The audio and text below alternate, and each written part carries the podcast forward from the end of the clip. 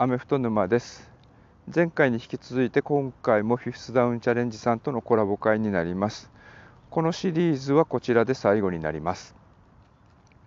まあ、これ収録したのが2週間前なのでそこからあ NFL に関してもカレッジに関しても、まあ、状況というのは進展してます。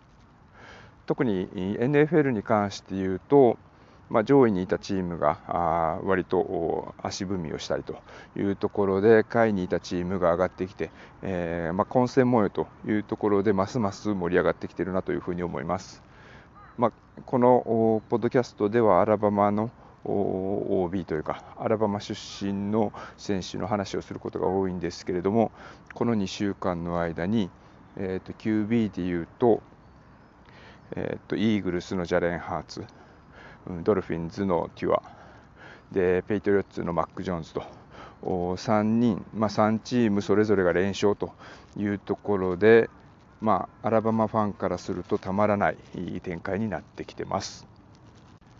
そのあたりのことについてはまた改めて別の機会に収録したいというふうに思います。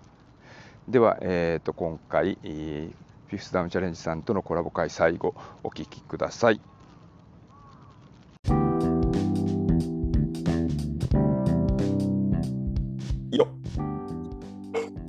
お疲れ様です。お疲れ様です。お疲れ様です。お疲れです。2杯目。2杯目。遅くなりが。12時、てっぺん超えましたか？超えました。12時5分を回りましたね。明日は朝からしいな。やばいて、本当に。時間は守るつもりやってんけどな。いや、おかしいですよ。全部30分ずつぐらい喋ってるし、間の間のところも30分ぐらい。ううまくつまんでください。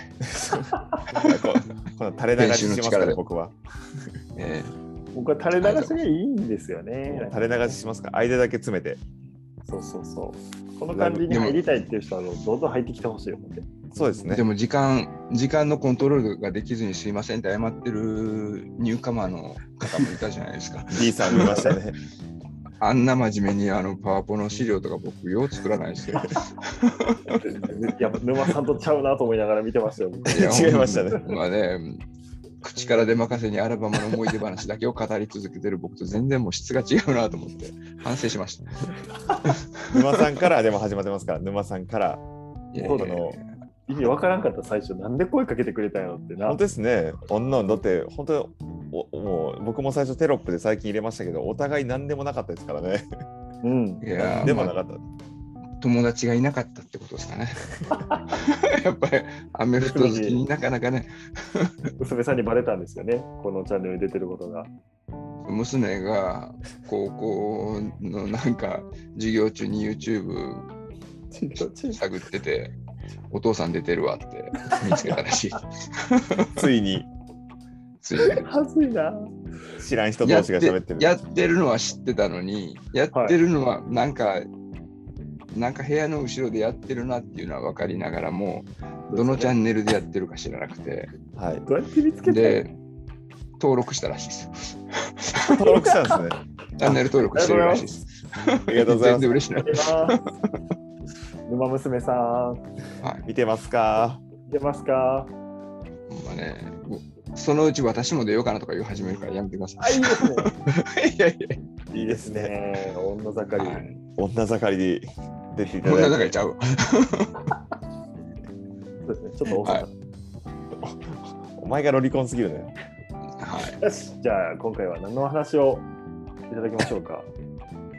何でしたっけね。と、まあ強そうなところがジョージアあっていう話はしたんですけど、結局毎年ドラフトの話とかでも話題になるのって、はい、QB の話になるじゃないですか。そうですね。だから今シーズンも結局盛り上がるのってね、ドラフトの1巡目でどどの QB がみたいなんで5人選ばれて、はい、でそこ盛り上がって、はい、結局話題の中心って QB になりますけど、そうですね。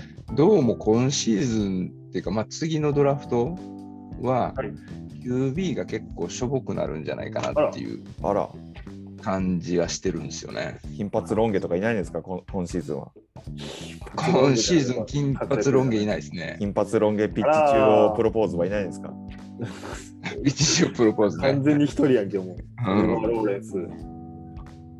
ね、結局さっきも話しましたけど、オクラホマ大学、はい、まあ、オクラホマ大学って言えばね、ベイカー・メイフィールドに始まって、うん、カイラー・マレーがいて、で、アラバマから転校したジャレン・ハーツがっていうような流れが来て、で、そこのつ、それに続くのがスペンサー・ラトラー君だっていうふうなことで、今シーズン、そうですよ。蓋を開けてみたら、これがなんかすっかりダメな感じ。はい、で、今、新1年生にポジション奪われてる状況なので、あら、もうポジション奪われて。だからそうなるとドラフトで一番最初に指名される QB だろうって言われてたのがもう株がガタ落ちなので多分出てこないと思うんですよ。あのドラフトに。それよりもちょっとちょっと遠回りしてで転校して別の大学に行ってで頑張って敗者復活じゃないですけど、で、その次に出てくるみたいな感じなんじゃないかなと思うんですよね。へえ。だから他の大学行って活躍するみたいなのが多分今一番可能性としてはありそうな道かなと思うんですよ。へえ。厳しいですね。大学からそんな始まってるんですね、プロだからシーズン前の目玉 QB は多分出てこないっていう。で、JT ダニエルかな？あっていう、そのジョージア大学、はい、そう今、ジョージア大学強いっていう話しましたけれども、はいはいはい、1枚目の QB の子は怪我で出れてなくて、はい、でまあ、シーズン初めバックアップだった子で今、勝ち続けてるんで、その子がずっと先発 QB なんですよ。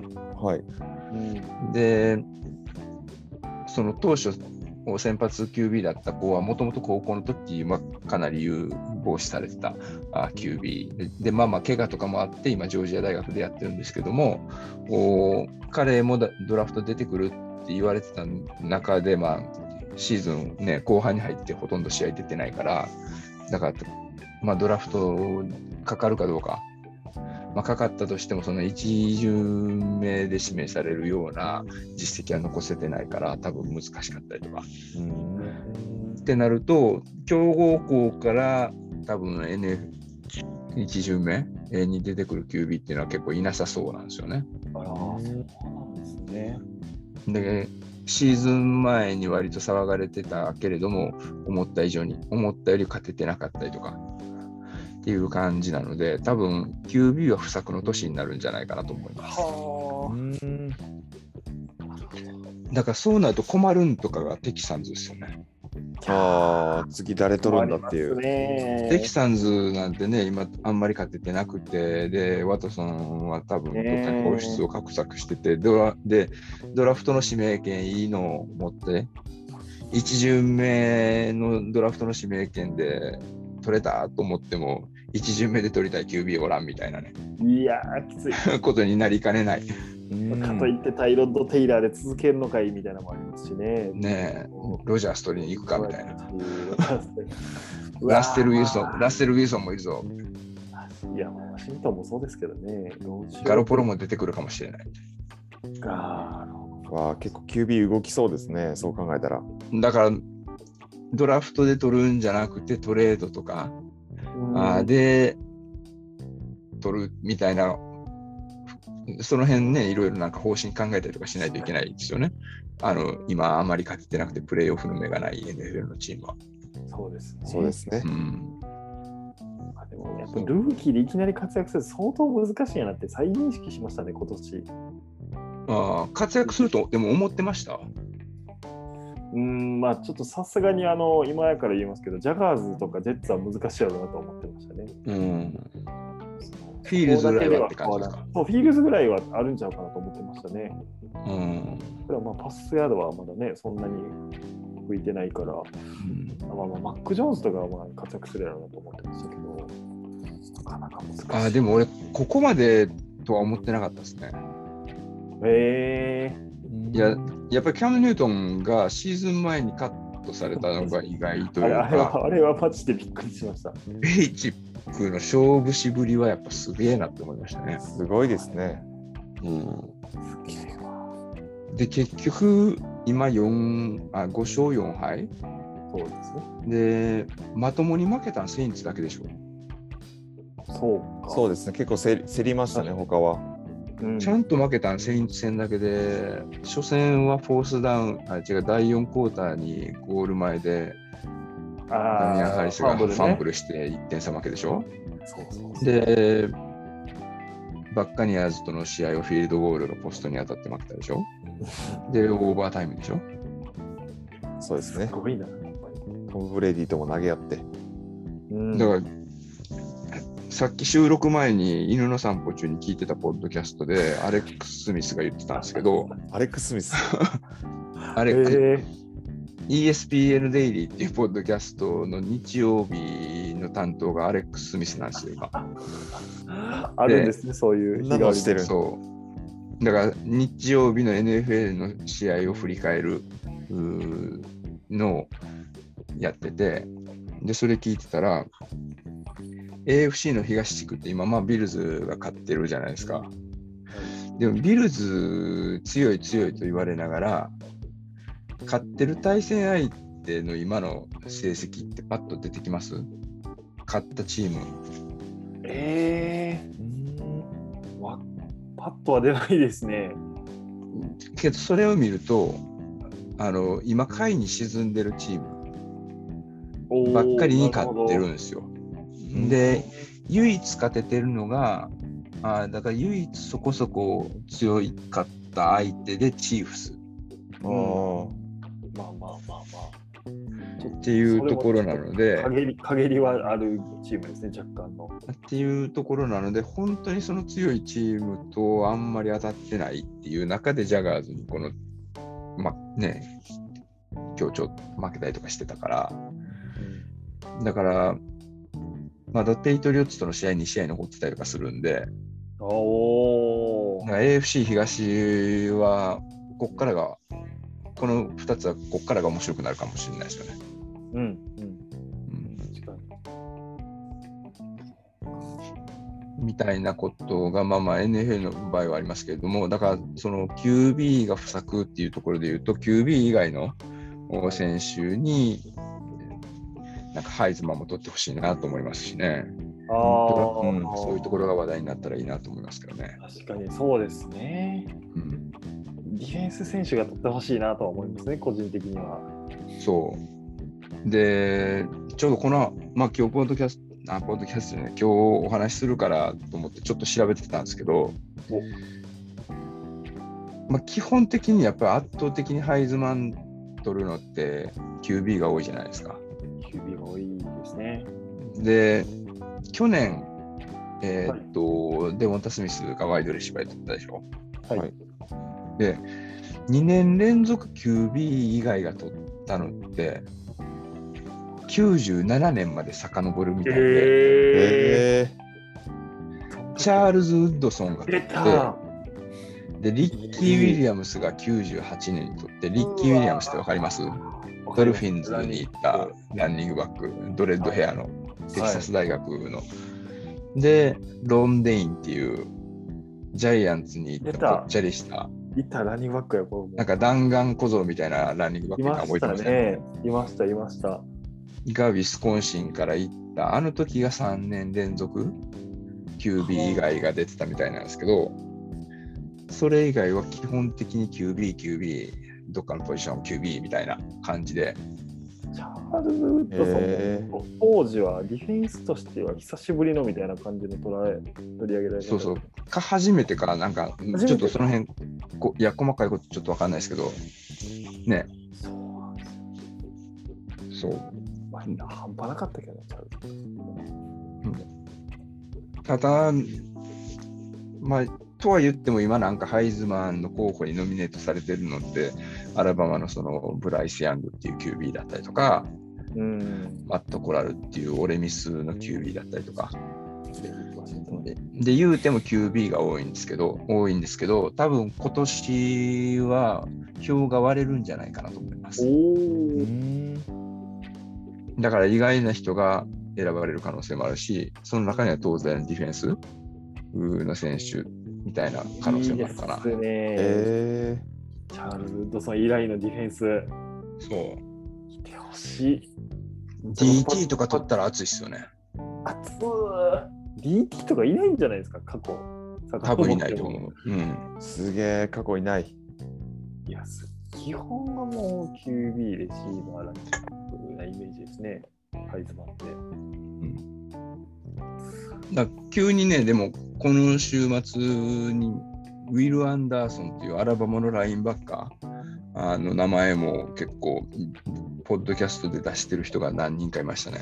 えー、で、すごく今前の試合も LSU に14対20でなんとか勝ったんですけど、彼がいなかったら絶対負けてたと思うんですよ。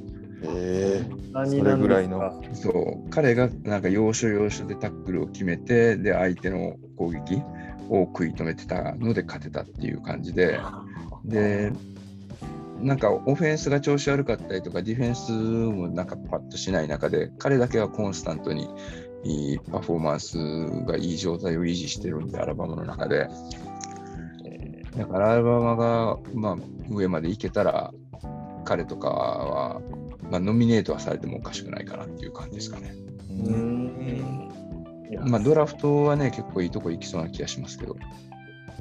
ハイズマンとなるとまたね、一人ですからね。うんそうそうそうそう。そうなんや。そうか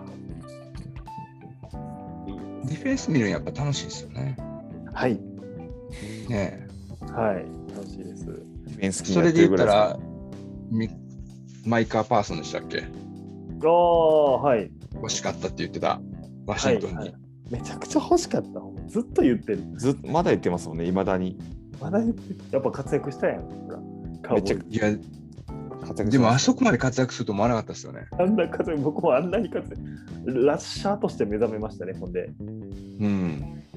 で、俺やっぱアスリートって半端ないなと思ったのが、その、1年間のブランクって結構あるんじゃないかなと思ってたんですけど、おそのコロナが、だからその大学での選手としてもプレーしなかったじゃないですか。はい。だから、ジャマー・チェイスとか、マイカ・パーソンとか、ドラフト1巡目で指名されても、でも結構最初は馴染むたりとか、その、ね、勘を取り戻すのに時間かかるんじゃないかな。キャンプだけではなかなか取り戻せへんやろと思ってたら、あ全然レベル違うんやと思って、全然もう一瞬で戻ってきましたね、感がね。全然関係ないんやと思って。だからコロナで休んでた NFL の選手もやっぱすごいっすね。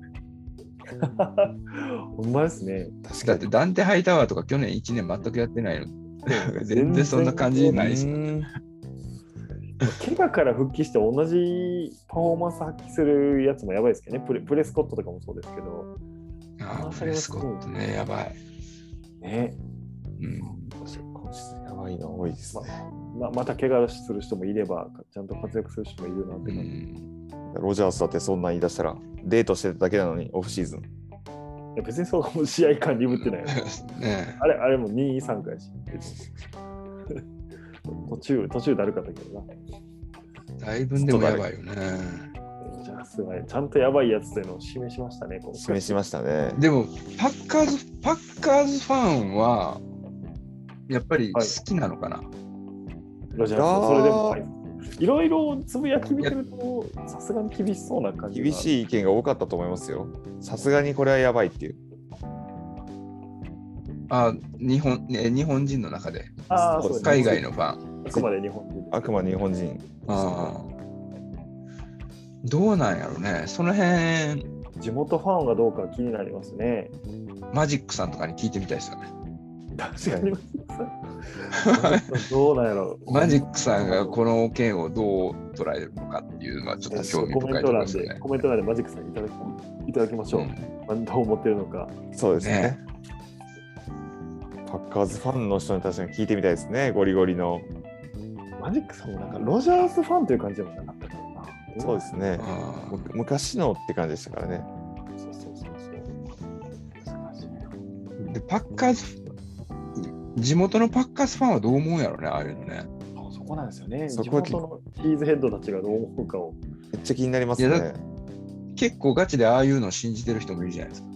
よくぞ言ったって多分思ってる人も結構いると思うんですはいはいはい。まあ、そんな僕もね、政治的なこととか、その医学的な知識があるわけじゃないから、あ のうかつなことは言えないですけど、間違ってると証明もできないっちゃできないんですけど。も、そうですね。難しいところですよね、あれはけど、けどそうじゃないやろという、なんとなくそうじゃないやろうなとは思うんですけど、まあ、そもそも NFL の選手である以上、NFL が決めたルールに守っとけよっていう、そこはそうでですすね。ね。医学的投稿ではなく本当そうですね。えパッカーズの次やったらどこが好きなのですか？パッカーズの次ですか？いや、もう僕結構ワシントンかチャージャース。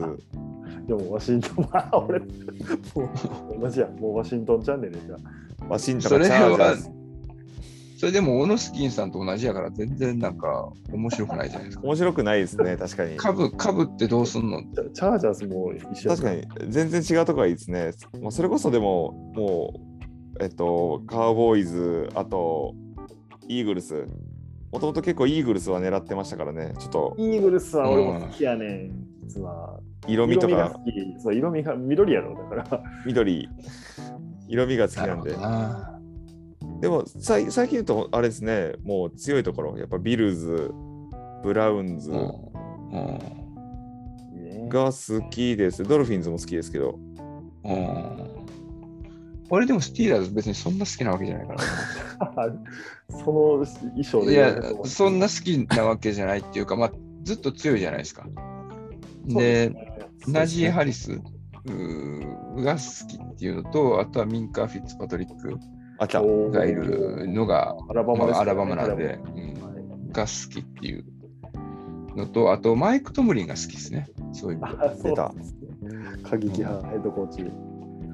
でマイク・トムリンはなんかあの今大学のヘッドコーチのもねその有名な大学のヘッドコーチの仕事がなんか空いたりとかするわけですよ。途中でシーズン途中でクビになったりとかすると。はいはいはいはい。そうすると US USC が今ヘッドコーチを見つけないといけないんですよ。途中でクビにしたから。めっちゃ今日あもう次見つからなくてもクビにしちゃうんですね。そう。だからね内部内部昇格みたいなのでもうシーズンやり過ごすみたいなことになるから。へえだってヘッドコーチそんななんか最近を託す人をなかなかシーズン中にあぶれてないでしょ。うん。そうですね、そうですね。そうっていう中でマイク・トムリンの声がなんか噂になっ候補に上がってるみたいな噂があったらしくてででなんか記者会見みたいなのでその質問されたらブチ切れてましたからねマイク・トムリン。うーん。そうなんや。俺はこんな最高のチームの仕事をついてんのになんで大学でもまた戻っまた戻ってなんか大学でコーチする必要があんねんみたいへえ。上なんなや。しょしょうもない質問すんなみたいな。で まあそんなことは言ってないですけど怖いねんな。なんかそんなトーンで言って、トーンのトーンで。うんでもそっから調子いいですからね、うん まあ、何の因果因果関係あるのかわかんないですけどスティーラーズ、そんなことで 変わってほしくないっていうのもありますけどね。うんでもなんか結局モチベーター的なコーチとモチベーターじゃないけどちょその戦術家みたいなコーチと分かれるじゃないですか。そうですね。そうですね。モチベーターコーチは、もそうですね。どう考えてもビル・ベリチックなんてモチベーターじゃないでしょ。戦術の方ですよね。モチベーションは上がらんな。そう。マクベイってなんか両方な感じしますよね。マクベイは両方な感じしますねう。まそう、うまそうですね。あと、あ、モチベーターいた。マット・キャンベルはモチベーターじゃない？マット・キャンベルでしたっけ？マット・キャンベル。マット・キャンベルじゃないや。マット・キャンベルじゃないな。あれ？ライオンズのヘッドコーチ。あ、ライオンズ、ライオンズ。ズ。あラあ、えっ、ー、とね。僕もライオンズだと思いましたよ。キャンベルじゃなかったっけ？えーとそうですね。何だっけ？泣いてた人。まあ、モチベーターかもしれないけど、一試合もしてないっていう。一試合もしてないっていう。モチベーションだけは保ってますからね。負けても。そうですね。負けてもモチベーションだけは。あ、ダン・キャンベルですね。あ、ダン・キャンベルダ。ン・キャンベルですね。テキサス A&M 大学。そこそこは保てますね。チベほんまにモチベーションめっちゃ大事ですね。もう高2から高3か、じゃ高そうですね、高2から高1か、高1から高2になるときに、あの名名称に変わったんですよ。もう日本が誇る名称に変わった、我々の代で。でもいきなり、いきなり強くなりましたからね。ああ、やっぱあの人すごいかったですか？めちゃくちゃすごかったです。もうすべて変えました。もうあの食生活から変えようので、食堂を乗っ取って、食堂のワンコーナーを閉鎖して、うん、アメフト部しか使えないコーナーを作られましたからね。からすごいな、それ。すごいやり方。はもう先に金集めて食堂に金払って、あのもう完全に筋肉にしかならへんような食事をずっと食わされるっていう。ささみばっかり食うみたいな。ささみみたいなばっかり食って おかご飯はおかわり自由。LINE は2杯以上食わなかった指定されてその辺から全部改革されて。変わりましたね、でもそういうとこやっぱりその日本はまだだいぶ遅れてますよねスポーツ医学とかスポーツ科学とか。ないらしいですね、うんメンタルの健康とかね、なんかそういうところをすごい科学してるじゃないですか。まだ結構根性論残ってるスポーツだと思いますね、アメフトは日本の中でも。アメフトだけじゃなくてね、全体的にやっぱり。全体に残ってますね。そうですね。で、そういうのに凝り固まってる年配の方がやっぱ多い気はしますよね。うん。マジで、マジで変わった、ほんまに。頭で勝つんだって、君たちは賢い学校に入ったんだろううんまあ、そそそこから僕が戦術を学ぶようにな,、まあ、なっていくんですけどね、ありがたいことに、はいはいはい、まさかこんな形で使えると思ってなかったけども。学びすぎですよ、本当に。最終的には変態になったっていうことです変態になった。変態になっていく。変態でも、あの本当に一昨日ぐらい友達から電話かかってきて、お前、高校の時よりアメフトのこと今詳しいやろみたいな感じで言われてますね。こんな全体見てなかったやろって、コーナーバックのくせに。コーナーバックと DT ってあの身体能力だけでカバーできるポジションって言われてるんですけど。でもコーナーバックが一番難しいですけどね。一番難易度高いんですけどね。うん、何も考えてない超アスリートが活躍したりしてましたから、確かに。やっぱ僕がいたところも、一番アスリートは常になんかポジションチェンジで、はい、コーナーとか DB に引き抜かれたりとかしてましたね。いますよね。コーナーが一番アスリートが行くポジションみたいな。そうなんだ。ね。元 QB のやつとかね。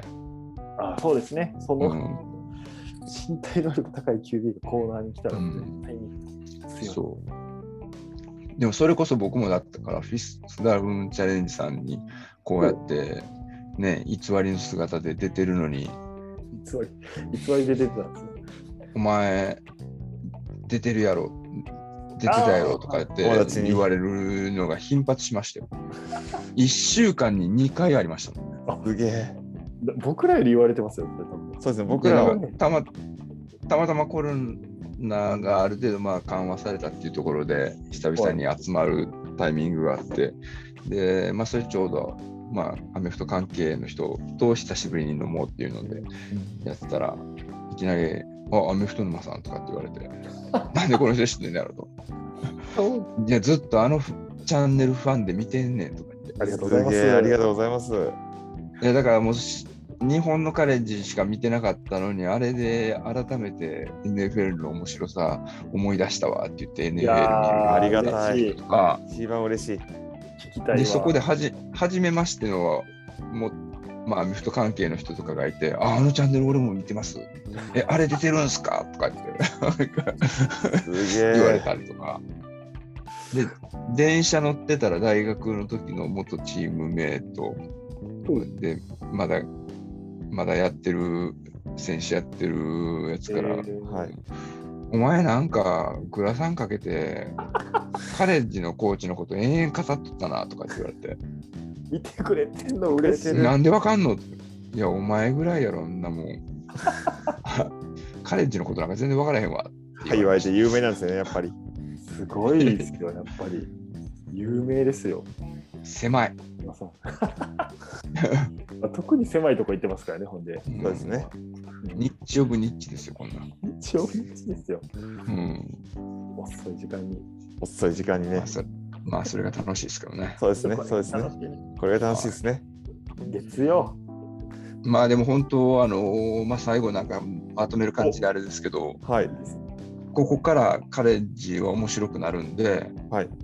あの全然もう NFL しか興味がないっていう人も、ここからちょっとカレッジのランキングとか、ESPN とかね、ちょろっと見てたりとか、はいあーしたら、あのまあ、順位とか、上位にいたこのチームがアップセットで負けたとかっていうようなああ、いいですね。ニュースとか結果とか出てくると思うんで、はい。でそういうのを見つつ、うーなんかそこで注目選手とか出てきたら、その人らが NFL とか、あの、もうドラフトの時期に名前が急に上がったりとかするんで、はい。うん。ここから追いかけ始めても全然遅くないかなというふうにじゃあ思います。、追っかけよランキングはじゃあ概要欄に貼っておきましょうか。う。そうですね。そうですね。概要欄からランキング見て、はい。上位のところから追っかけていくっていうのが一番間違いないですね。そうですですね。ね。で、僕の方はボソボソと、もう、ポッドキャストの方でつぶやき続けたいと思います。お願いします。はい。コアな沼の住人たちが集まってきますからね。えー女性も聞いてくれてますからね。おうわ素晴らしいた負けた。4え女性率何パーぐらいですか？おじゃあ最新のやつをじゃあ今出しますね。女性率作品聞いてたんですけど、0. 点あお1.3%。1.3%。ちなみにアメリカ合衆国からの視聴者が1.4%なので、アメリカの勝ちですね。アメリカの勝ち。僕ね、アメリカが2%、はい。2%だ。女性4%。負けたすげえ、女性人気。高いですね、沼さん、女性人気。全く想像できないでしょ。アメフトの中でもこんななんか、日本のアメフトファンの1割も興味ないことしか喋ってないのに、はい、さらに、それを4%の女性の方が聞いてくださってるっていう。とんとんでもない話ですね。そうですね、もうぜぜひあの連絡先を交換してください、その。そうですね。なく見えない。話を聞いてみたいですね。ね。そうそうそう。あと話して10代の人も聞いてくれてるらしいですからね。10代？意味わかんないよね。10代は何？もっといい過ごし方ある？こんなこと言うのもあれやけどね本人の前で。いやいやまだ待ってんやっといてくれ。その年なら。ね。っっていうところで、というところで、はい。いやー、ありがとうございました。どうもありがとうございました。何の話次回はリアルで会いたいです、ね。リアルで、リアルで収録しましょう。個室居酒屋で撮りましょう、個室居酒屋で。来てくださいね、大阪そうですね。行きます。後編 の。まあ、後編の前や。また僕らが行かなきゃいけないですよ。あ、ぜひ来てください。呼ばれたらあ、でも、あの終電までには、終電までには。でもそっち方面でね、そうですね。ご自宅方面でもカプセルね。カプセルホテルに泊まる。俺が。いや 家庭環境を僕ら保証できないですよ、そんな。ね。はいはい。ということで、ありがとうございました。はい、ありがとうございました。ありがとうございました。はいまたよろしくお願いします。またお願いしますぜひ皆さん。あういーすりがとうございます。はい。はい、いかがだったでしょうか？ま、フィフスダウンチャレンジさんとズーム飲みをしたのが11月の10日前後だったので、そこから2週間が経って、カレッジフットボールはいよいよ最終週になってきてます。でこの週末にはアラバマ大学にとっては、まあ、同じ州にある最大のライバルアーバーン大学との試合通称アイアンボールを控えてますなので、まあ普段、えー、と僕一人で、えまあ、カレッジフットボールのことだとか NFL のことだとかアラバマ大学の選手のことだとか喋ってるんですけれども、まあ、特別な週を迎えるということでアラバマ在住の方をゲストに招いて少しお話をした回を次回お届けしたいと思います。では。